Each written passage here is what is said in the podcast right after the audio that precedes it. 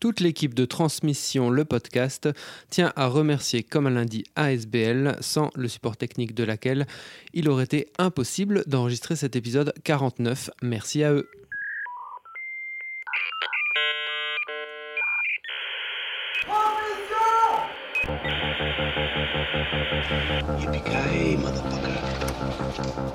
Et non seulement t'es vulgaire, mais t'es ordinaire en plus.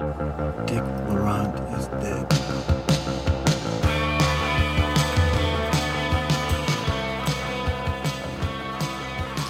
Bonjour, bonsoir à toutes et à tous, euh, chères auditrices, chers auditeurs, et bienvenue dans Transmission, la table ronde cinéphile qui fait le grand écart entre cinéma d'auteur et pop culture. Je suis bien entouré avec mes amis en présentiel, cette fois en incarné. Donc, euh, salut Manu, comment vas-tu? Salut Olivier, tu vas bien? Très bien, ça fait plaisir de te voir. Mais toi aussi, euh, Julien Rombaud, de retour, comment oui, vas-tu? et grand plaisir d'y être. Bonsoir, euh, bonjour tout le monde. Mais nous avons encore quand même un ermite qui est bien loin, bien loin, à quelques kilomètres, à 4000 Liège. Lucien, m'entends-tu? Je t'entends, Oli, je t'entends. Super, donc euh, nous on t'entend pas super bien aujourd'hui, mais on réglera ça en post-production. Donc euh, bienvenue dans ce nouvel épisode de Transmission, ça fait très très plaisir. Euh, nous avons aujourd'hui trois films au programme, seulement trois malheureusement, puisque l'actualité était moyenne selon nous, enfin voilà, bon, on n'avait pas le temps, etc., etc. Donc on parlera de Benedetta de Paul Verhoeven qui est enfin sorti en Belgique, on est heureux de le voir enfin ce film, enfin on verra si, à quel point on est heureux finalement de l'avoir vu. On parlera également de Dawn Breeze 2 de Rodo Sayagues. Et enfin, on finira l'émission avec Cher camarade, le film de Andrei Konchalovsky. Vous remarquerez que nous ne parlerons pas de Dune, malgré que ce soit vraiment dans, plein dans la pop culture, et peut-être le cinéma d'auteur, on n'en sait rien, mais comme on s'était fait royalement chier aux deux derniers films de Villeneuve qu'on avait chroniqués, on s'est dit, on fait un choix éditorial et on ne parle pas de Dune, donc voilà, je n'en parlerai plus. Par contre, je- j'en profite pour vous rappeler que le 6 octobre au Kinographe à 19h30, nous projetons euh, en partenariat avec le Kinographe Le Solitaire, Thief, le film de Michael Mann de 81, et que nous recevons Jean-Baptiste Toré qui fera une présentation du film et qui euh, commentera le film aussi à l'issue de la séance. On est très très heureux de le recevoir, qu'il nous fasse cet honneur à l'occasion de la sortie de son livre Michael Mann, Mirage du contemporain. Et d'ailleurs, le Transmission 50 sera en compagnie de Jean-Baptiste Toré, qui ne répondra pas à nos jeux débiles, mais qui euh, parlera de Michael Mann avec nous. Voilà. à propos de jeux débiles, j'ai eu justement l'occasion de bien préparer mon émission et euh, du coup, je lance Jack Slater. Je vous conseille d'être très prudent, ils m'obéissent au doigt et à l'œil. Et il me suffirait de claquer encore des doigts pour que demain vous soyez aspiré par une motocrotte sur le trottoir d'en face. Je ne saurais donc trop vous conseiller, ainsi qu'à votre tout-tout, de rentrer à la niche. Vous avez d'autres questions? Oui. Deux, très brèves. Primo, pourquoi est-ce que je perds mon temps avec un branquignol dans ton genre, alors que je pourrais faire des choses beaucoup plus risquées? Comme ranger mes chaussettes, par exemple. Deuxio, comment comptes-tu claquer des doigts pour tes molosses? Une fois que je t'aurai bouffé les pouces des deux mains Alors, le jeu d'aujourd'hui s'appelle Il vous reste bien quelques dollars. Et il est consacré aux suites de films à succès. D'ailleurs, euh, en fait, en faisant les questions, je me suis rendu compte que c'était que des films américains, d'où le titre de ce jeu merveilleux. Alors, le premier d'entre vous qui dira, attention, le premier d'entre vous qui dira Maria Conchita Alonso a le droit de répondre. Alors, première question. Première question, la plus facile. Dans l'ordre chronologique de leur diégèse, quel est le deuxième volet de la franchise Indiana Jones? C'est pour Manu, ça. Maria Conchita Alonso, c'est. euh, c'est. euh, euh, L'arche perdue. Excellente réponse de Julien Rombaud. Dans l'ordre chronologique de leur diégèse, c'est Les Aventuriers de l'Arche perdue, qui est le deuxième film d'Indiana Jones, puisque le Temple maudit se déroule en 35 et Les Aventuriers de l'Arche perdue en 36. Tu n'as pas de point, vicieux. Julien Rombaud, parce que tu n'as pas dit Maria, Maria Conchita, Conchita Alo- Wurst. Alonso. Alonso. Et Alors. que tu n'as dit qu'un quart de la réponse. voilà. Deuxième question. En 1975 et 1977 sortent les suites de deux cartons signés William Friedkin. Quel film, quel réalisateur? Euh, Maria Conchita Alonso. Lucien Alors, Alflans, à vous la euh, parole. L'Exorciste 2, c'est Boorman qui fait ça? Et French Connection 2, est-ce que c'est pas Frankenheimer qui fait ça? Exactement, L'Exorciste de l'hérétique, pour dire le titre complet euh, de John Boorman en 77 et euh, French Connection 2 de John Frankenheimer en 75. Tu as un demi-point, Lucien Alphonse. Alors, Pourquoi un demi? troisième question. Parce que tu as dit euh, Boorman et pas John Boorman, et tu as dit Frankenheimer, pas John Frankenheimer, et tu as dit L'Exorciste 2, et tu pas dit Voilà. L'Exorciste de l'hérétique. et puis tu as dit le film de 77 avant le 75. Ok, et je suis très dur. Ok, ok, ça va. Vas-y. En 1983, John Travolta reprend son rôle de Tony Manero dans une suite de Saturday Night Fever. Quel film, quel réalisateur Maria Conchita Maria Alonso. Conchita Alonso. Ah non, Manu, Manu, Manu. Un film de Sylvester Stallone Exactement, un film de Sylvester Stallone qui s'appelle Staying Alive Staying Alive. Bravo, Manu. Bravo. In extremis, tu as un point. Et enfin, j'ai un Euh, bonus. Donc moi je donne deux réponses, j'ai un demi-point et je donne euh, la réponse en même temps que Manu et j'ai pas de point. Ouais, mais Oh. t'es aussi- à Liège, mec, mec, faut assumer d'être à distance. Ouais, Alors, ouais, je crois que c'est juste lié au, au décalage. J'ai une question bonus. En 1990, Maria Conchita Alonso joue dans la suite d'un film célèbre aux côtés de Danny Glover et Gary Busey. Quel film, quel réal? Euh, tu peux répéter la date C'est euh, Maria 90. Conchita Alonso dans Predator 2 euh, de. Stephen Hopkins. Manu enfonce tout le monde ce soir. C'est en effet Predator 2 de Stephen Hopkins. Bravo, bravo, bravo. Et pour ceux qui ne le savent pas, Maria Conchita Alonso est une actrice vénézuélienne qui Tout a beaucoup, joué dans beaucoup de séries et qui a eu son petite heure- sa petite heure de gloire à Hollywood, euh, tournant des années 80-90. Mais je crois qu'elle jouait aussi, elle a eu aussi un petit rôle dans Desperate Housewives. Voilà, très bien. Eh bien, on enchaîne tout de suite avec Benedetta. Bartholoméa a-t-elle fait quelque chose qui vous est fâché? Non. Avez-vous de l'affection pour elle? Ce qui se passe ici est un blasphème. Ce qui compte, elles le savent déjà. Si cette sœur est coupable du blasphème dont vous l'accusez, elle ira au bûcher. Mais des accusations extraordinaires exigent des preuves extraordinaires. Je sais pas comment Dieu fait arriver les choses. Je sais seulement qu'il accomplit sa volonté à travers moi. Tu dois faire des aveux complets. Renonce à ta vanité. À vous On ne comprend pas toujours les instruments de Dieu. Peut-être a-t-il mis Benedetta en transe Ou bien Dieu nous a envoyé une folle qui débite des sottises pour servir ses desseins. Après sa carrière hollandaise de Qu'est-ce que je vois en 1971 au quatrième homme en 1983, puis sa carrière hollywoodienne de La chair et le sang en 85 à Hollow Man en 2000, Paul Verhoeven a entamé sa carrière française en 2016 avec Elle et continue donc avec ce Benedetta, toujours avec Saïd Ben Saïd à la production et Virginie Efira devant la caméra. Tourné en 2018, le montage du film a été retardé suite à des problèmes de santé du réalisateur, puis sélectionné à Cannes 2020. La sortie du film a été repoussée encore d'un an pour arriver dans les salles françaises début juillet pour un accueil public glacial dans un contexte post-pandémique et finalement sorti chez nous depuis la mi-septembre.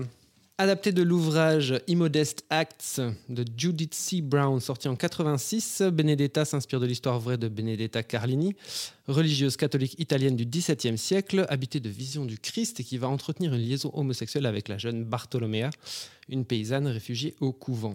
L'écriture du scénario a été entamée avec Jean-Claude Carrière, avant que Gérard Soutman, vieux complice de Verhoeven pendant sa période hollandaise, n'y travaille. Finalement, en désaccord sur la direction que doit prendre le script, Paul Verhoeven achève le script avec l'américain David Burke, qui avait déjà travaillé sur Elle. Outre la, susmen- susmentionnée Virginie Efira, on retrouve au casting Charlotte Rampling dans le rôle de la mère supérieure Félicita, Daphné Patakia dans celui de Bartholoméa, mais aussi Olivier Rabourdin, Lambert Wilson ou encore Louise Chevillotte, excellente dans le film et qui est à l'affiche du film L'événement d'Audrey Diwan qui vient d'obtenir le Lion d'Or à Venise des mains du président Bong Joon-ho. Et c'est monsieur Julien Rombaud qui commence sur le film de ce bon vieux Polo. Je suis assez intimidé. Hein. Débuter surtout que j'ai vos yeux en face de moi, ça faisait très longtemps. Euh, ben, écoutez, euh, pour, pour- dans la réception du film, je, je trouve que le, le film de Verhoeven lorgne beaucoup plus du côté de la farce que du côté de la provocation, parce que j'ai entendu beaucoup de, commentaires allant vers le, le soufre et le, provocateur du film, mais en fait je trouve que il est beaucoup plus burlesque et qu'il est beaucoup plus drôle, par moment en tout cas, que- qu'il n'est tragique. Et je trouve que il raconte surtout les absurdités religieuses et l'hypocrisie bigote qui est incarnée notamment par le personnage de Lambert Wilson et qu'il est plus parfois du côté de, je vais oser les mots, de Molière et d'une certaine forme de farce bouffonne, avec beaucoup de, qui va jusqu'à la scatologie, qui va vers le côté sale gosse de Verhoeven, que, comme je l'ai dit, vers le côté euh, provocation du film. Ceci dit, je trouve qu'il est, il est réjouissant de le voir et qui, qui fait beaucoup de bien parce que il raconte aussi à travers la peste et à travers les, les châtiments, euh, la prise de possession du corps sur euh, le religieux et qui, qui, qui, qui met des corps, voilà, qui met le corps au centre et que on, sent vraiment l'importance du corps, de la, de- du désir, du sexe euh, dans, dans, dans ce milieu trop engoncé, trop fermé et trop, trop chaste évidemment que, que, que n'est un monastère. Et je trouve que c'est une idée très belle ici, c'est que ceux qui vont vivre sont ceux qui vont assumer leur sexualité, qui vont la saisir à, à, pleine, à pleine main et à plein bras, et justement euh, vont périr de la peste et, et- autrement euh, ceux qui refusent de voir ce changement arriver. Après, pour lancer, ouais, non, j'allais dire pour lancer le débat, je trouve que dans la mise en scène, il, il cherche souvent à convoquer le miracle. On, ne sait pas, par exemple, les, les raisons des stigmates. Elles sont souvent, elles sont longtemps mystérieuses. Ou en tout cas, dans l'image, avec la, la pleine lune, le ciel teinté de rouge, les visions de Jésus, etc. Et que je, je me dis, il tente de titiller un petit peu le sacré, et qu'en même temps, je, vois surtout la bouffonnerie et que certaines scènes sont un peu ratées parce que kitsch, notamment les serpents, etc. Alors que quand il y va vraiment et qu'il donne les moyens financiers et les moyens ambitieux à la scène, comme l'avant-dernière scène et le bûcher, etc., je trouve que ça fonctionne à plein pot. Mais voilà, il y a certaines petites scènes qui, par leur réalisation, me sortent un petit peu du film. En tout cas, me, font me marrer, donc c'est réjouissant parce que c'est plein de pulsions de vie, mais qui au final euh, le perdent un petit peu, je trouve. Mais je pense que effectivement le, film pâtit d'une certaine qualité française, on va dire. Ce qui est d'autant plus quand on le, voit au regard d'un autre film qu'il a fait euh, qui se passe, euh, donc je crois, un, siècle auparavant, qui est La, chair et le sang. Et on n'est pas du tout dans la même tenue plastique. Et là, pour le coup, bah, effectivement, à moments, ça tient pas uniquement à la direction photo, mais c'est aussi dans, le, choix des décors. Il y a un aspect quelquefois un peu cheap, euh, à la fois dans, dans les décors, comme dans la, la reconstitution, historique, comme dans certains matte paintings qui illustrent euh, l'arrivée de la comète au-dessus. Alors, bien sûr, c'est évident que qu'il embrasse une imagerie religieuse et qu'il en, souligne un certain aspect kitsch, etc., et qu'il le cherche à le ridiculiser dans, cette vision-là. Mais plastiquement, assez pauvre- ça reste assez pauvre. C'est l'écueil du film, et c'est un moi, que j'attendais relativement, puisque c'était un écueil qu'on avait déjà dans, dans Elle, ce qui n'enlève pas du tout les, les autres qualités du film qui sont bien grandes. Lucien? Ouais, bon, je suis euh, absolument parfaitement d'accord avec tout ce que vous venez de dire. Euh, je pense que c'est quand même im- important de, de- enfin, dans- en tout cas, à mon sens, de souligner euh, que, hum, que le côté euh, qualité française que trouve Manu, on le trouve peu, euh, je trouve, dans ces scènes de kitsch qui sont, à mon sens, euh, comme vient de le dire Manu, euh, parfaitement volontaires. On les retrouve plutôt dans, dans des scènes plus, euh, plus plates, je veux dire, moins risquées. J'ai- même pas trop de mal à dire que c'est l'un des films les moins tenus euh, formellement et visuellement de Paul Verhoeven, qui est un cinéaste, on le dit assez peu, parce qu'on parle toujours de, ce, son côté euh, provocateur, etc., mais qui est un cinéaste et qui jouit d'une maîtrise for- formelle assez hallucinante. C'est un film assez particulier, en effet, parce qu'il y a quand même des moments, je trouve, que, de, comme j'avais pu les avoir dans Elle, peut-être un peu hein, de manière un peu moindre ici, mais il y a quand même des moments assez extatiques, je trouve quand même dans dans le film, qui passent par euh, par, une construction qui démarre dès, dès les premiers instants, par euh, par par justement moi dans ce kitsch, j'ai trouvé des choses qui m'ont vraiment plu et qui m'ont vraiment euh, vraiment procuré énormément de, sensations et de plaisir. Je pense entre autres à, la, procession avec les chœurs, etc. C'est que enfin, peu, peu de cinéastes osent quand même aller euh, aller aussi loin et flirter autant avec le grotesque, avec le, le ridicule, euh, le, kitsch, comme vous dites. Verhoeven le fait, il n'en a jamais eu peur, il n'en a toujours pas peur, et, ben, ça, crée quand même des, moments de cinéma. Et comme le disait euh, Julien, en fait, euh, en regardant le film, moi je me suis dit à, bien des moments que très étonnamment, ce type de proposition thématique est assez rare au cinéma. Vraiment, le, la, la, la ma- la manière vraiment de, mine de rien presque, dans un premier temps, et puis après ça devient de plus en plus euh, évident, mais euh, de, comment dire, de, de, disséquer le corps pour parler de l'esprit. Peu de cinéastes le font à nouveau. Euh, Verhoeven l'a- déjà fait et le, fait toujours fort bien. Et vraiment, je me suis posé la question en, voyant le film. Combien de fois j'ai vu ça dans ma vie? Ben, Pas tellement au final. Alors oui, le film est, est un peu lâche à certains enfin lâche euh, un peu un peu euh, un peu euh, un peu plat à certains moments un peu mais euh, mais ça reste quand même ça reste quand même l'œuvre d'un grand cinéaste quoi. Ah oui, et puis ce qui, ce qui marque dès les, dès les premiers instants du film, c'est vraiment cette euh, liberté de ton et ce ton si particulier du, cinéma de Paul Verhoeven et qu'on retrouve pleinement dans, dans, Benedetta. Et je pense en plus qu'au-delà de l'aspect euh, provocateur et euh, que peut avoir le film, il y a vraiment, c'est toujours sous-tendu par une vision historique, à mon en sens assez juste, qu'on retrouve euh, chez Verhoeven, qui était déjà là dans, la chair et le sang, et qui sous-tend toujours son, travail, qui, lui donne une profondeur au-delà même des, tabous qu'il se plaît à, enfoncer au fur et à mesure de, son film. Et au-delà de, la- de- de l'aspect grand guignol de, sa mise en scène et de la narration, je trouve qu'il y a une vraie finesse dans son rapport à l'histoire, en fait. Et, dans, la même idée, euh, à nouveau, moi je me suis souvent posé la question sur ces époques, enfin ces époques éloignées des nôtres qu'on voit souvent au cinéma.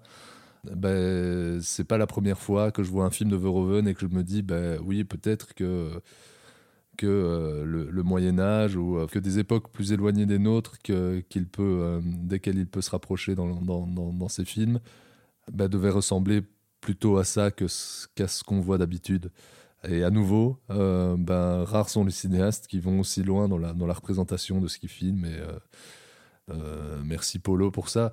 Après, avant, de passer la, parole à Oli, j'ai quand même eu beaucoup, beaucoup de mal avec. j'ai d'ailleurs oublié son nom, avec l'antagoniste de, Virginie Efira. Tu parles de Louise Chevillotte, la fille de, enfin celle qui joue la fille, je sais pas si c'est vraiment la fille biologique, mais en tout cas la, la protégée de Charlotte Rampling dans le film? Non, non, non, non, euh, la, la, la, la, la- l'amante. Oui, la- l'amante de Bartholoméa, donc pas son antagoniste, plutôt. Bartholoméa, c'est ça.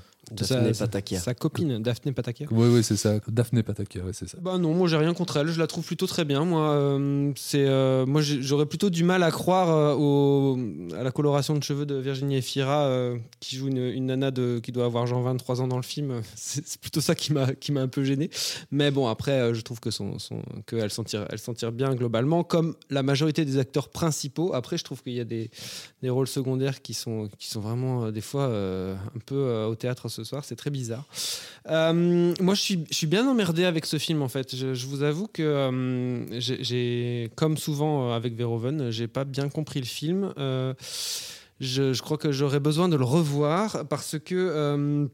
je, suis vraiment interrogatif par rapport au, à ce personnage principal qui je en fait que je n'arrive jamais à cerner. En fait, je ne sais jamais à quel point est-ce qu'elle est habitée par Dieu, à quel point elle fait les actions qu'elle entreprend dans le film par folie mystique euh, ou euh, par manipulation, ou je ne sais jamais vraiment me positionner par rapport au personnage, ce qui peut être très bien.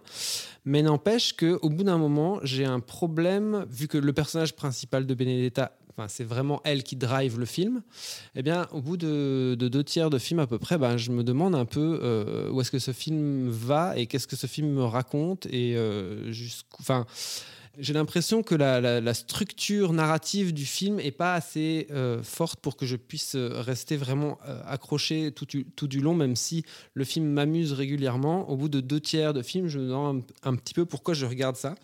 Et du coup, après, comme je me suis un petit peu renseigné et que j'ai vu qu'il avait, euh, qu'il avait quand même été voir Jean-Claude Carrière, puis Gérard Souteman, et puis ensuite finalement qu'il avait repris le, le scénariste David Burke, je me suis dit que peut-être que euh, au final, euh, Paul Verhoeven a peut-être pas mal hésité sur euh, vraiment ce qu'il voulait dire, ce qu'il voulait faire avec ce film-là, et ça me semble, ça me semble assez flou, si ce n'est en effet le- ce que, Julien disait très bien en introduction, euh, d'opposer, enfin de mettre le corps au centre du récit et de montrer à quel point le, le carcan euh, religieux euh, peut l'aliéner et donc les, moyens de, pouvoir reconquérir ce corps, que ce soit même dans, une sorte de, folie mystique, mais en même temps, le, personnage est plus ambigu que ça. Mais tu parles, tu parles d'aspect flou et d'ambiguïté du personnage. Pour le coup, je trouve un des écueils du film, c'est que, contrairement à une grande partie de sa filmo et de ses héroïnes, parce que c'est quand même le trajet d'une grande partie des héroïnes de- des films de Paul Verhoeven, que ce soit euh, dans Showgirl, dans Nance Peters, euh, on a le ou dans, dans Black Book, c'est à peu près le, ce même personnage féminin qui va faire son chemin euh, bon l'un mal an au fil des événements sans jamais savoir si elle a une, un coup d'avance réellement sur les événements euh, à savoir le, quelle part d'opportunisme le personnage recèle je trouve que là le film lève un petit peu d'une ambiguïté sur le personnage dans, justement dans le dernier tiers du récit. C'est peut-être un petit peu dommageable parce que ça, ça déséquilibre à mon sens un peu le récit de, comprendre à quel moment d'une certaine façon elle prendrait cette décision de, se positionner de manière manipulatrice assez tôt dans le récit. Et je trouve pour le coup que c'est des, des, des nœuds dramatiques qui sont pas très bien travaillés dans, dans le film et qui me posent problème. C'est plutôt le d'une certaine façon le- la trop grande clarté vers la fin du, du, du film qui me pose problème plutôt que son, son ambiguïté C'est exact- Non, mais c'est exactement ce que j'allais dire. En fait, Et effectivement, je trouvais, j'avais, j'avais noté que justement, ce qui était la force du film, c'est qu'il laissait les portes ouvertes pendant longtemps et que donc il ne se décidait pas à choisir ou à juger si c'était de la manipulation ou finalement un miracle qui arrivait. Et je trouvais ça assez fort. Et je trouve que dans les- la dernière scène est très éloquente sur le fait qu'elle triche ou non avec, euh, avec ses, ses- accès de, de possession et de, de, de croyance. Donc, malheureusement, je trouve effectivement que le fait que ce soit très clair à la fin, finalement, gâche un petit peu le. En tout cas, moi, le trajet que je m'étais fait de ce personnage, parce que je me suis dit, voilà, il ne choisit jamais. Et en fait, on peut se raconter ce qu'on veut, et c'est ça aussi qui, qui fonctionne. C'est pas si clair que ça, moi je trouve. J'ai eu cette peur-là, je dirais, à deux tiers du récit, quand on, on commence à mettre en, en- en cause le fait qu'elle ait pu euh, s'auto-infliger ses, ses sévices. Mais pour moi, jusqu'au bout, il garde quand même une, un, un doute là-dessus, sur le fait que. euh, Bah, ce que Daphné Patakia retrouve dans le bûcher, euh, c'est pas vraiment Il y un a- doute. il y, a- si. il y a- il y a ça, il y a, il y a le fait que, que lorsqu'elle fait le, le bain de pied à, la mère Wilson, il pourrait jouer sur l'aspect où elle, euh, on n'aurait pas, on pas connaissance auparavant que Lambert Wilson lui-même soit infecté. Donc, il, joue vraiment sur cet, élément-là de, mise en place où elle va après consulter Charlotte Rampling pour mettre en place sa scénographie finale. Donc, il y a vraiment un aspect de mise en scène du personnage qui est assez évident et qui est effectivement en plus souligné par ce, bout de, verre ou de poterie qu'elle retrouve dans les flammes et qui clairement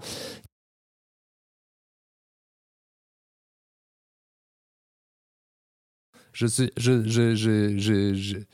j'ai- vu les mêmes choses, j'ai vu ça aussi, mais depuis le début du récit, il y a des choses matérielles qui la font se blesser. Et donc, c'est ce même ce qu'elle dit, en fait, euh, c'est le, Seigneur qui, qui m'inflige ses sévices à travers ma propre main. Et, euh, et donc ça reste, ça reste, ça pourrait être une, il pourrait être question d'une possession. Et, ça, et ça, elle, s'est tenue jusqu'au bout. Il y a aucun moment, j'ai l'impression que le film me dit, euh, voilà, c'est auto-infligé ou pas. Ça reste trouble. Ça l'est moins à la fin qu'au début, mais ça reste, euh, ça reste pas euh, très Bah, clair non, à mais mon bah, sens. elle, elle va quand même voir Charlotte Rampling euh, en prison pour lui demander de sortir, d'y aller. euh, de, de- de- Il y a vraiment toute cette position, cette logique de mise en scène lors lorsqu'elle va au bûcher. Elle est clairement montrée. Là, tu peux pas dire qu'on est dans un cas de possession. Il y a vraiment entre guillemets complot ou manipulation à ce moment-là. L'idée de la voix masculine, alors même qu'on n'est pas la première personne quand elle est filmée, va dans cette idée-là aussi. Il, reste quand même un voile qui est pas tout à fait levé pour moi. Oui, mais- je trouve que dans ses précédents films, il, y avait un équilibre beaucoup plus, fort sur la construction de ses personnages féminins.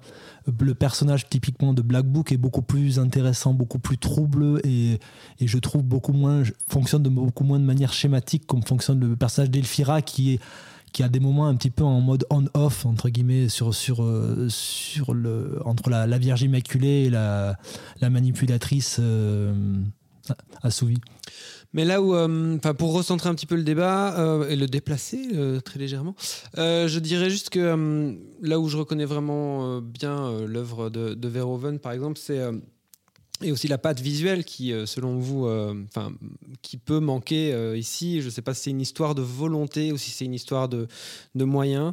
Mais soit, le, moi j'ai trouvé le parcours de Charlotte Rampling dans le film très très beau parce qu'elle commence vraiment comme une, une calculatrice vraiment très intelligente et très froide comme ça. Et puis au fur et à mesure du film, elle gagne vraiment en épaisseur et elle, elle parvient vraiment à nous toucher. Ça me fait un peu penser, on avait parlé de Spetters ici, où les personnages commençaient idiots, on avait envie de leur jeter des pierres et à la fin étaient euh, super épais.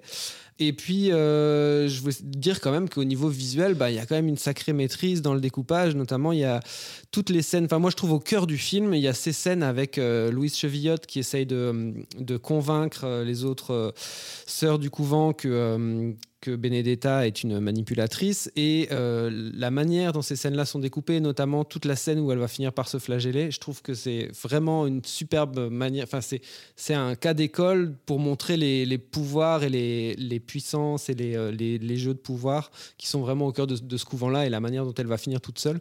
Enfin voilà, c'est vraiment un- une, scène que je pense qu'on peut vraiment étudier euh, cadre par cadre et, lire tous les rapports qui s'y jouent sans, sans son. Quoi.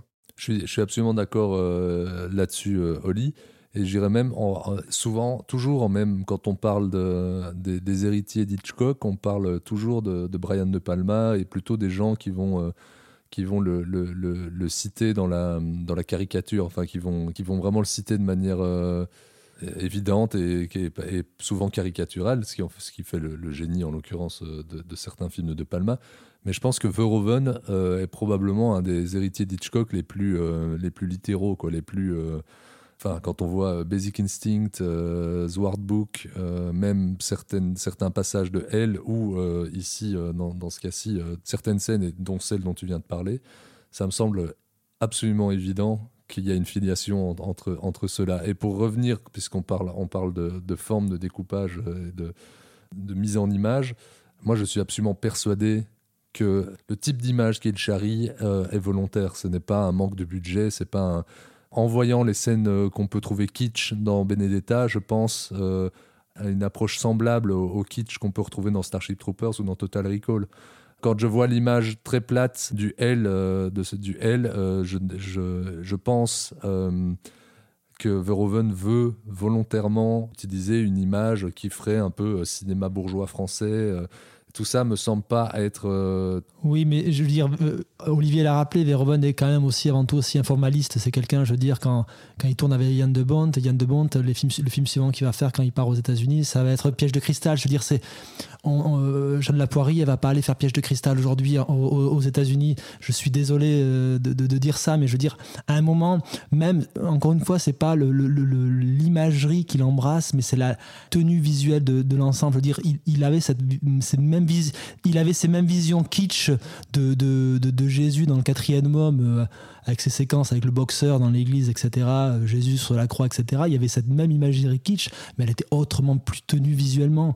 Là, il y a un côté quand même très très fébrile et euh, c'était quand même le cas de elle. Euh, Voilà, c'est Dans les visions du Christ, là, tu es dans l'imaginaire t'es dans l'imaginaire de la petite fille, de la petite Benedetta qui vient au couvent et qui imagine son Christ avec son, son bâton et ses, moutons. Et euh, voilà, c'est ça. Moi, moi, les visions du Christ, en tout cas dans Benedetta, m'ont en effet renseigné plus sur le personnage qu'autre chose. Quoi. Le recours au mouvement de caméra pour appuyer son récit ou pour driver son récit, je trouve qu'ici, euh, il est beaucoup moins virevoltant. Quoi. C'est un Verhoeven qui est beaucoup plus cadré, beaucoup plus empesé, beaucoup plus, enfin, qui va, qui, qui va découper de manière beaucoup moins flamboyante. N'empêche que certaines fois, il découpe extrêmement bien.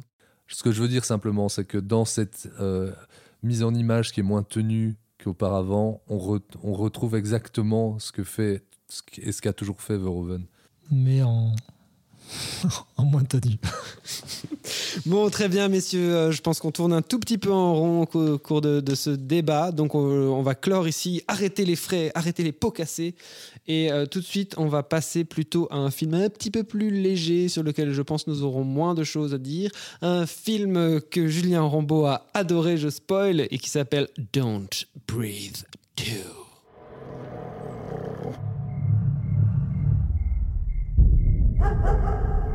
चलो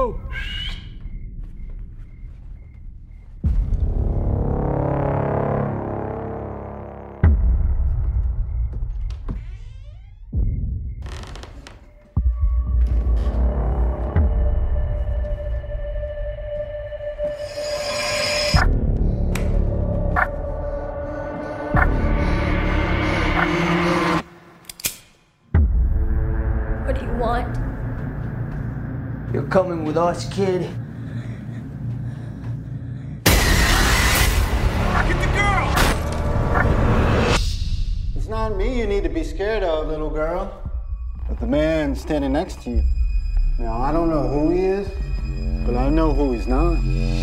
Should I tell her or you?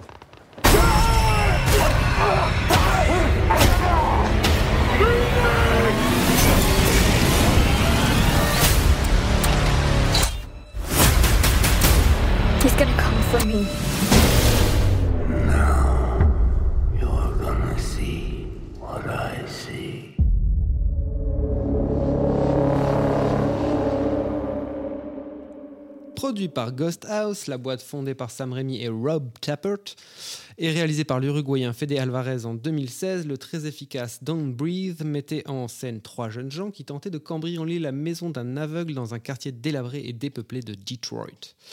Malheureusement pour eux, le, pro- le propriétaire se révélait un vétéran de guerre surentraîné, hyper dangereux et, attention spoilers, aussi un psychopathe bien gratiné, obsédé par l'idée d'avoir une descendance un peu à l'instar de Godefroy de Montmirail.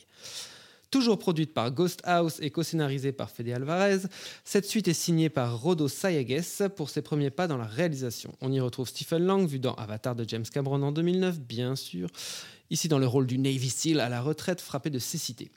Il commence ici le récit en tant que tuteur d'une fillette d'une dizaine d'années, prénommée Phoenix, qu'il élève coupée du monde extérieur dans une maison isolée. Tiens, encore une fois. Mais alors qu'un trafic d'organes frappe la ville, une horde d'individus s'introduit dans la maison de l'aveugle résolu à kidnapper la petite, et du coup, ça va chier grave. Phoenix est incarné par la petite Madeline Grace, le chef des intrus par Brendan Sexton III, euh, Brendan Sexton III, qu'on a pu voir dans Three Billboards de Martin McDonough en 2017, dont on avait parlé ici. Euh, et c'est Monsieur Manuelas qui va commencer sur euh, le film de Rodo Sayagues. Bah, c'est une très chouette série B. C'est beaucoup moins réussi et beaucoup moins surprenant que l'était euh, Don Breeze, qui était qui reste à mon sens une des meilleures séries B horrifiques de ces dix dernières années, peut-être avec le le crawl d'Alexandre Aja, qui était déjà aussi produit par par Sam Raimi et Robert Tapper. Voilà, après le concept très, euh, on va dire, bah, tu parlais de, Cameron justement, le concept très Terminator 2 du film, qui est de rendre le personnage euh, méchant du, premier, euh, qui devient ici c'est le, héros de la séquelle, a une tendance un peu à faire disparaître tout l'aspect horrifique du, premier, soit un peu l'instinct de survie qu'avaient les, deux personnages principaux dans, dans Don Brice, au profit d'une logique, on va dire, plus de, de d'attraction de fêtes foraines, de- avec beaucoup plus porté sur une débauche graphique que réellement sur euh, recherche d'une réelle mise en tension des personnages. Après, une fois qu'on a dit ça, euh, je trouve que c'est un film qui euh, qui ment pas sur la marchandise, qui est clairement dans cette débauche-là et qui, qui, qui, qui est, qui, est, mal poli, qui est mal, qui est mal élevé, dans, dans- sa, qui, qui, qui, recule devant rien, dans notamment de montrer son, son, son horreur graphique, je trouve qu'il est assez inventif. Dans ça, je pense à la, à la mort d'un des personnages qui se. Du moins à la non-mort, mais à la, torture d'un des personnages qui se retrouve les, les, lèvres collées par de, par de, la, de, la glu. Il y, a, des idées, chaque fois retorses, qui sont quand même le plaisir qu'on peut avoir dans ce type de, cinéma-là, de, slasher qui est vraiment de l'inventivité autour de la mise à bord des personnages. Et je trouve aussi le film assez intéressant dans la manière dont il a de, de, de relire certains aspects et certaines euh, thématiques du, du premier en les inversant. Il y a toujours cette idée de, paternité. euh, entre guillemets toxique, mais là qui, se retrouve inversée, qui est, développée dans le récit au- auprès des, on va dire euh, des envahisseurs de la maison et qui est intéressant. Il y a, une logique de, série B euh, que je retrouve hum, assez peu aujourd'hui. Voilà, c'est beaucoup moins tenu que Don Brice. C'est sûr que ça fera pas, ça fera pas école à mon sens comme l'était le premier, mais voilà, j'ai passé un très bon moment. voilà. Mais ce qui est, étrange avec ce film, qui euh, au demeurant est, est sympathique, c'est qu'il il va à l'encontre de toutes les qualités du premier. C'est-à-dire, euh, c'est un peu un. Enfin voilà, comme tu disais, Manu, euh, que le, personnage, le, méchant du premier devient le, bon, le sauveur du, second. On a l'impression qu'ils ont cherché à inverser tous les curseurs. Là où le premier était un film extrêmement sec, extrêmement, extrêmement simple, extrêmement direct, celui-là prend beaucoup de détours, euh, beaucoup plus, euh, beaucoup, enfin voilà, il y, a beaucoup plus d'intervenants. Là, dans le premier, il y avait, trois ou quatre euh, personnages, je crois, trois personnages. Ici, on a, déjà plus de monde qui gravite, avec plus de personnages qui prennent de la place et plus. Et pour moi, ça a été les limites. à la limite, j'aurais préféré qu'il fasse sans la primeur, mais une copie conforme du premier. Ici, euh, je pense qu'en cherchant trop à se réinventer, ils ont perdu euh, la sève de ce qui faisait la, force du premier. Julien, tu veux enchaîner? Bah, euh, Alors déjà, je n'ai pas vu le 1, ce qui me met en porte-à-faux avec le film. Et de plus, j'ai pas grand-chose à en dire parce que je, je, comprends ce que veut dire Lucien. C'est vrai que je trouve que il m'a vite perdu justement dans des intrigues qui me semblent pas secondaire, mais gravité effectivement autour d'un sujet qui m'intéresse pas deux secondes. Et en fait, j'ai pas grand chose à dire sur la qualité ou non du film. Ce qui, ce qui m'ennuie, c'est que Bon, je crois que c'est un peu le principe de la série B. Manu, Manu me, va, me taper si je dis l'inverse. Mais la violence ici, par exemple, je, repensais à Nightingale, que j'avais aimé à moitié. Mais Nightingale, la violence était quand même complètement inhérente au film, à ce qui se passait, à, au personnage, au contexte. Ici, je trouve qu'on a une débauche, et j'adore la violence quand, elle est au service de quelque chose, mais qu'on a une débauche de, coups, de, coups les plus crapuleux les uns que les autres, qui, pour un prétexte que j'arrive pas bien à raccrocher, ou en tout cas qui m'intéresse pas beaucoup.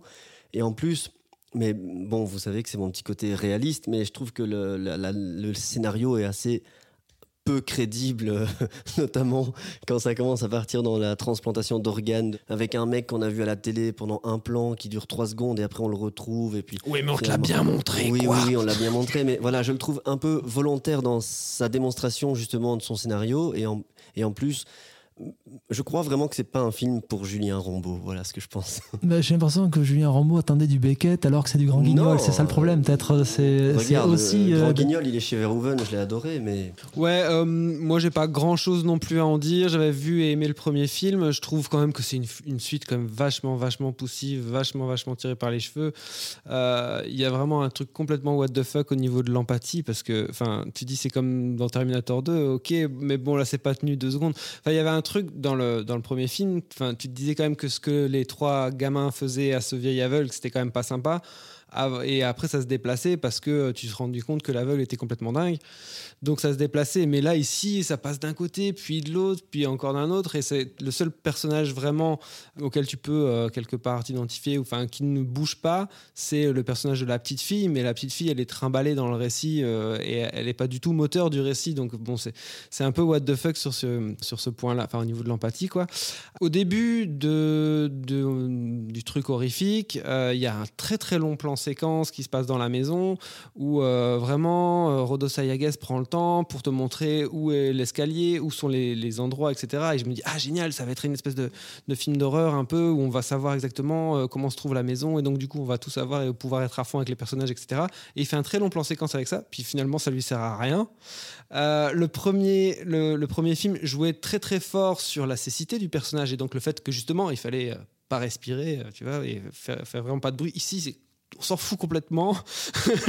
le, personnage, il est aveugle, mais bon, il y a plein de moments où tu, te dis, enfin, c'est presque pas exploité à part à la fin à cause de la petite vibration dans la, dans la flaque d'eau. Mais bon, à part ça.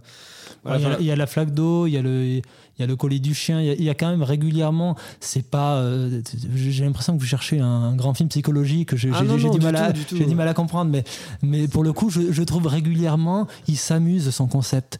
Et je comprends pas trop la logique de, de, de Lucien de dire qu'il aurait presque préféré avoir une copie conforme reprenant quasiment un bis repetita du film je trouve pas ça très stimulant. Autant, quitte à se planter dans, certains aspects, je préfère un film qui étende des trucs, qui régulièrement, moi, me, fait rigoler, euh, honnêtement. Euh, oui, à la fin, j'ai beaucoup. Il y, a quand même un, plaisir ludique, je suis désolé. Donc, on peut totalement l'évacuer, le nier, oh, parce que c'est pas, c'est pas de la qualité du premier.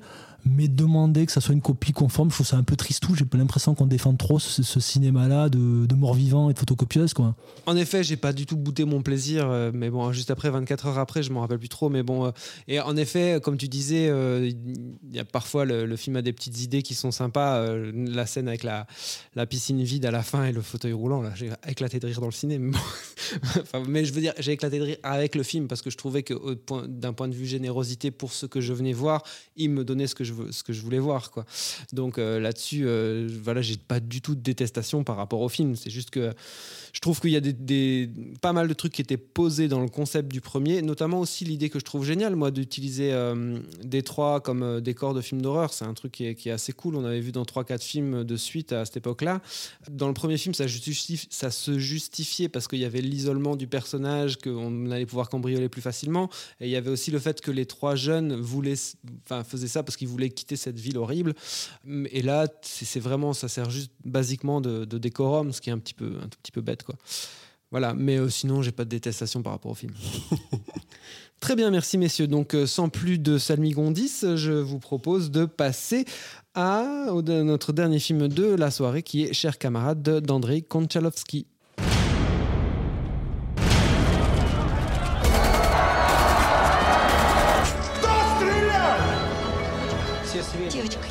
Найти не могу. Что вы знаете? Что вы знаете? Это же не по-человечески. Они же свои.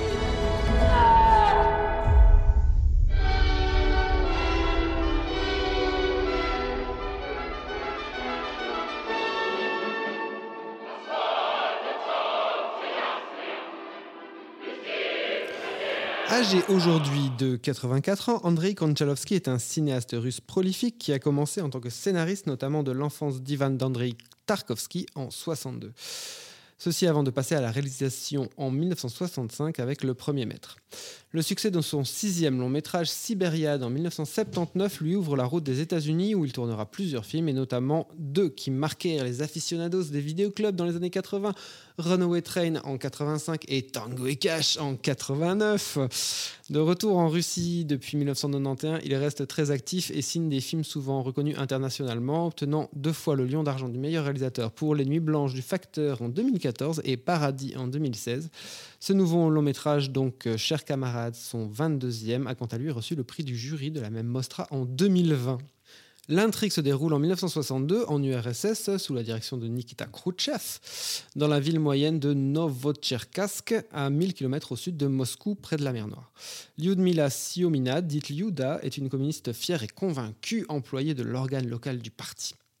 Alors que le pays est frappé d'une hausse des prix, les ouvriers de l'usine locale de locomotives se mettent en grève. Lyuda se trouve dans une position difficile, citoyenne privilégiée malgré tout, vivant avec son père qui regrette l'époque tsariste et sa fille qui soutient la révolte des ouvriers. Inspiré d'un événement caché pendant 30 ans et aujourd'hui connu sous le nom de massacre de Novotcherkassk, le film est scénarisé par Andrei Konchalovsky et Elena Kiseleva. La photographie en noir et blanc, en pellicule et au format 1.33 est signée Andrei Naidenov et dans le rôle de Lyuda, on retrouve Yulia Vizotskaya qui était déjà dans Paradis du même Konchalovsky en 2016. Voilà, euh, alors je pense que Lucien n'a pas vu ce film et ça tiendra donc du débat. Euh, mais je vais donc commencer sur le film d'Andrei Konchalovsky puisque je, je n'ai pas encore commencé ce soir. Vas-y, Olivier. Merci, Julien. Euh, donc, euh, je pense que cher camarade d'Andrei Konchalovsky euh, va rejoindre la liste des films que j'aurais aimé aimer. Je suis très admiratif du film et je reste très extérieur en même temps. Je trouve que la mise en scène est nettement supérieure au scénario en fait. C'est-à-dire que le scénario, toute la première partie est très laborieuse au niveau de sa narration, au niveau de comment est-ce qu'on va euh, poser les enjeux et recentrer les enjeux, qui pourtant m'intéressent assez fort. Je veux dire, la relation de cette héroïne avec sa fille et vraiment la position dans laquelle elle se situe, euh, moi, ça m'intéresse euh, sur le papier.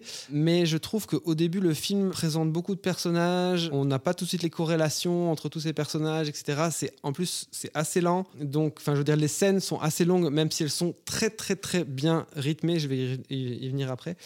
Et donc, euh, j'ai un peu de mal euh, à rentrer dans le récit et au bout, et au bout d'un moment, euh, voilà, je reste assez extérieur, malheureusement. Mais par contre, je, c'est quasiment que en plan fixe, ou en tout cas, y a le, découpage est euh, vraiment basé sur des plans fixes. Et Konchalovsky, on sent que c'est un mec qui a beaucoup, beaucoup, beaucoup de métiers. Parce qu'au niveau de la chorégraphie, de, de ce qui se passe dans le cadre, de, euh, À l'intérieur du cadre, comment il découpe des cadres à l'intérieur du cadre, etc. Comment il joue euh, littéralement de, de l'aspect euh, bidimensionnel de son image pour systématiquement recentrer un élément du cadre pour en- pour Et même le, dynamisme qu'il met dans, dans le cadre par la, par la mise en place de ses comédiens, par aussi par le, jeu d'acteur et le rythme du jeu d'acteur. Enfin, je veux dire, il y a cette scène de, où ils sont dans la cuisine et où euh, les conflits vont vraiment bien se, se- se- se synthétiser avec le père qui va à la fenêtre, la fille qui se met à être de plus en plus provocante jusqu'à la gifle, etc. Je trouve qu'au niveau du timing euh, et de la rythmique, ce, plan, il, il claque. Quoi. Enfin, vraiment, c'est vraiment très très bien euh, mis en scène. Et après, ce qui est fort dans le film, c'est aussi. euh, Il y, a, y a un côté. C'est pas du tout drôle, mais pourtant, je trouve qu'il y a un côté grotesque en fait. Oui, il y a un côté oui, proche de la farce, du grotesque dans la manière de montrer certaines choses. Même la scène de. On spoil, mais la, scène de, de répression euh, sur la place, il y a une forme de, de- de distance. On est dans la tragédie et la comédie à la fois. Dans, certains éléments, je trouve il y, a, un rythme qui est jamais qui, place jamais le curseur complètement dans quelque chose de, de, farsesque, mais qui est toujours en, équilibre. Tout à fait. Donc il est sur cette, corde de, euh, de voilà, presque la farce, ou en tout cas du grotesque, tout en n'y plongeant jamais. Et euh, on est avec ces, euh, bureaucrates russes qu'on sent très lourds, très engoncés, très, très empesés. Et la manière dont la violence rentre dans, le, dans le récit, euh, c'est en même temps extrêmement brutal et ça nous, ça nous réveille en fait en même temps que, le, que ça réveille le, le personnage.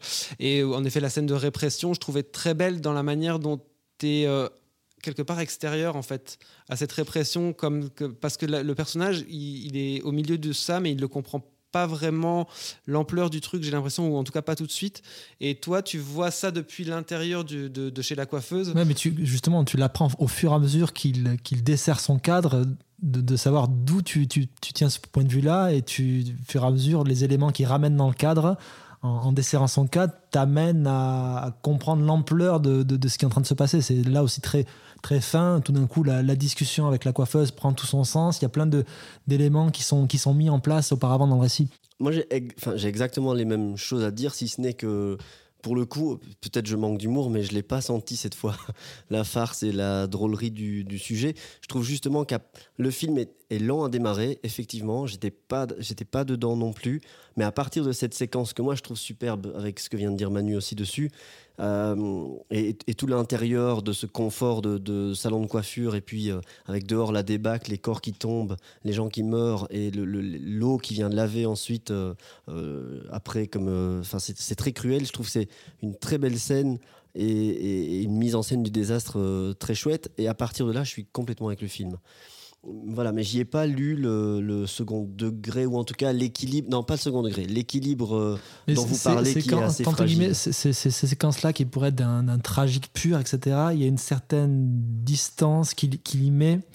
Euh, il y a tout simplement comment la place va être nettoyée, ce qui est mis en place derrière. Il, il s'appesantit jamais dessus. Il en fait, il en fait jamais des tonnes. Il Ah surligne ouais. pas la chose. Mais pour moi, c'est ce des petits- violente, justement. Mais si des petits détails, oui, mais justement, mais par sa mise à distance, parce que justement, il ne va pas dans l'effet euh, forcément attendu, pathos. et, et- et donc c'est cette distance-là qui tout d'un coup te fait prendre l'ampleur de la chose. C'est ça qui est, ce, jeu-là qui est, qui est intéressant dans, sa mise en scène. Après, moi, effectivement, le, problème que j'ai, c'est dans la construction du personnage féminin, dans cette première partie qui est qui on va dire euh, qui, peut se résumer à cette discussion qu'elle a au marché noir avec une euh, avec une des commerçantes qui est vraiment euh, on va dire pas cyclotimique mais qui est qui, qui, qui souffle le chaud et le froid et ça, ça pose un petit problématique sur le la manière dont on s'attache à ce personnage-là euh, jusqu'à ces événements et même la, la scène qu'elle qui, se déroule avec l'arrivée des officiels où elle prend la parole au sein de la-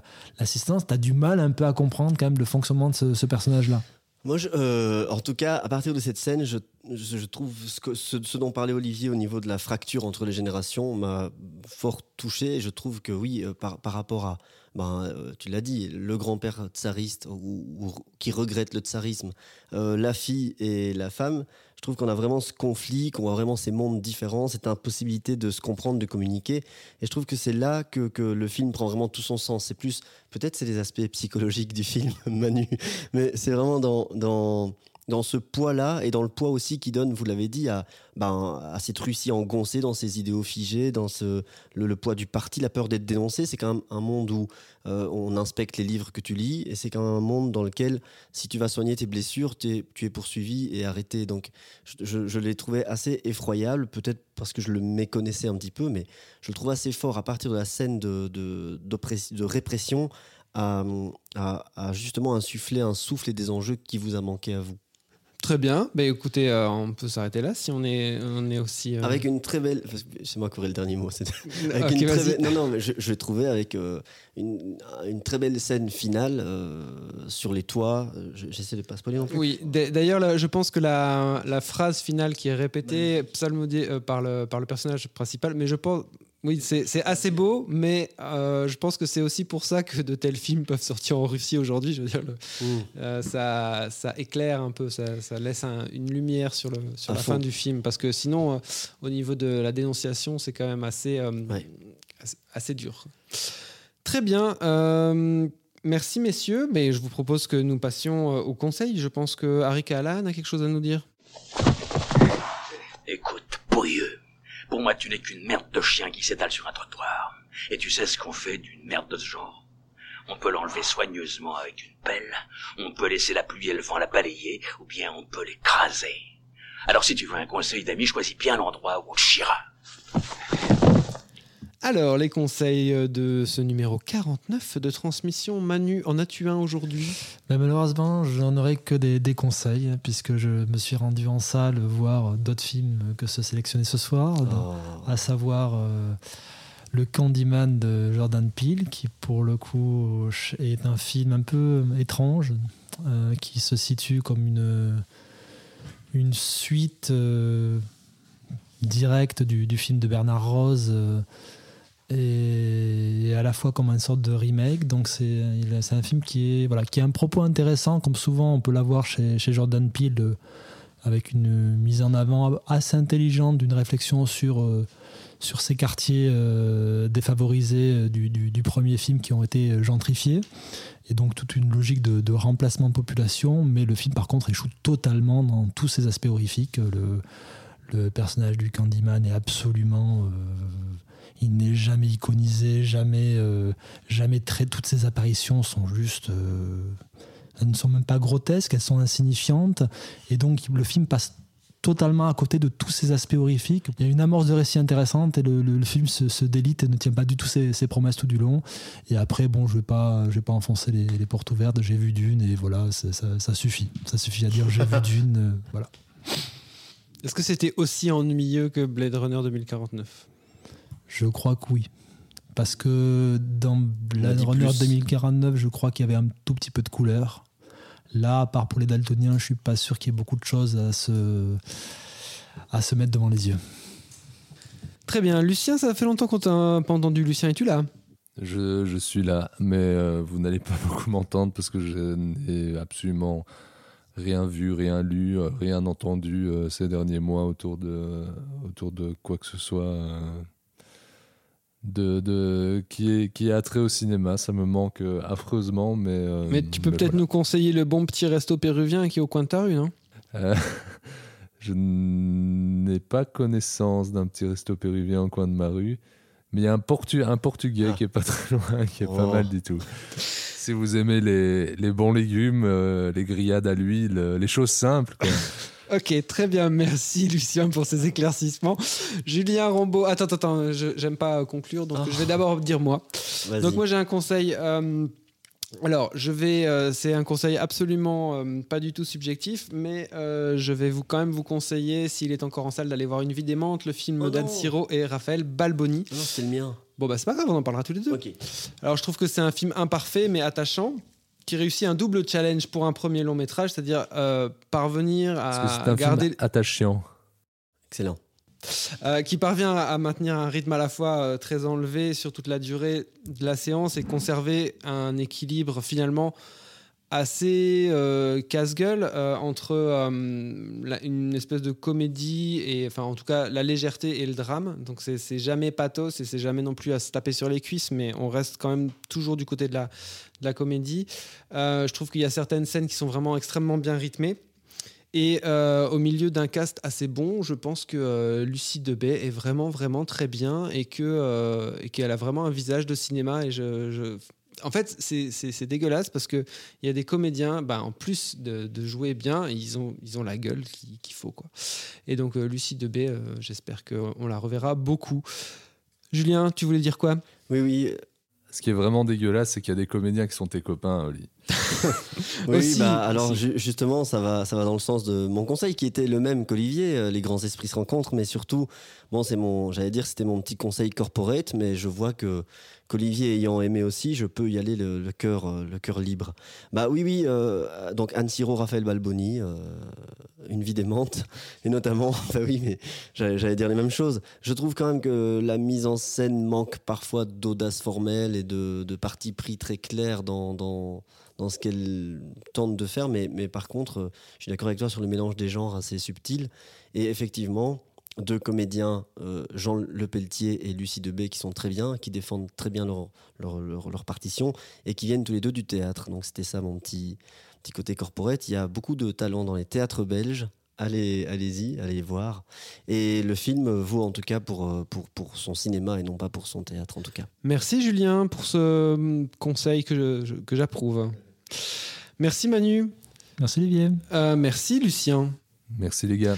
Bien sûr, on se retrouve tous sans faute le 6 octobre à 19h30 au Kinographe, donc euh, avec la projection de Sif, le premier long métrage pour le cinéma de Michael Mann, tourné en 80, sorti en 81. Et euh, Jean-Baptiste Toré nous euh, fera le bonheur de sa présence et de ses éclaircissements. À très bientôt. Euh, écoutez Transmission. Écoutez-nous sur toutes les applications de podcast, euh, sur notre site. Euh, likez-nous, partagez-nous, commentez des, trucs. Enfin, faites tout ce que vous pouvez pour nous faire connaître. On est vraiment hyper sympa et hyper volontaire et on fait ça pour l'amour de l'art. Au revoir.